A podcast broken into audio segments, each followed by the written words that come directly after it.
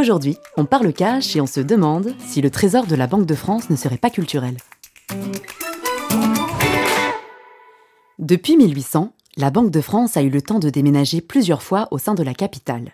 De l'église et la maison de l'oratoire du Louvre à l'hôtel Massiac à côté de la place des Victoires, avant de s'installer à l'hôtel de Toulouse en 1808, où elle est toujours.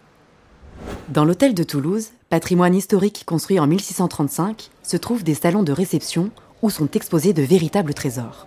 Des tableaux de Boucher et de Fragonard, dont la Fête de Saint-Cloud, l'un des plus beaux tableaux du monde. Cette œuvre aussi célèbre que mystérieuse est arrivée au hasard des déménagements à la Banque de France. En effet, en 1806, la banque est à l'étroit dans l'hôtel Massiac. Mais l'hôtel mitoyen est mis aux enchères. Parfait, la banque l'achète. Les lieux avaient appartenu à un grand amateur d'art ruiné. Dans les lambris, on découvre des œuvres délaissées. Trois toiles de Casanova et un grand panneau de Fragonard. La suite est simple, les gouverneurs qui s'y installent les apprécient et les emportent en déménageant à l'hôtel de Toulouse. Et hop, la banque devient propriétaire de la fête de Saint-Cloud, chef-d'œuvre de Fragonard. Mais après tout, quelle meilleure place pour un trésor qu'une banque? Voilà, maintenant vous connaissez le véritable trésor de la Banque de France. On se retrouve bientôt et on parle cash.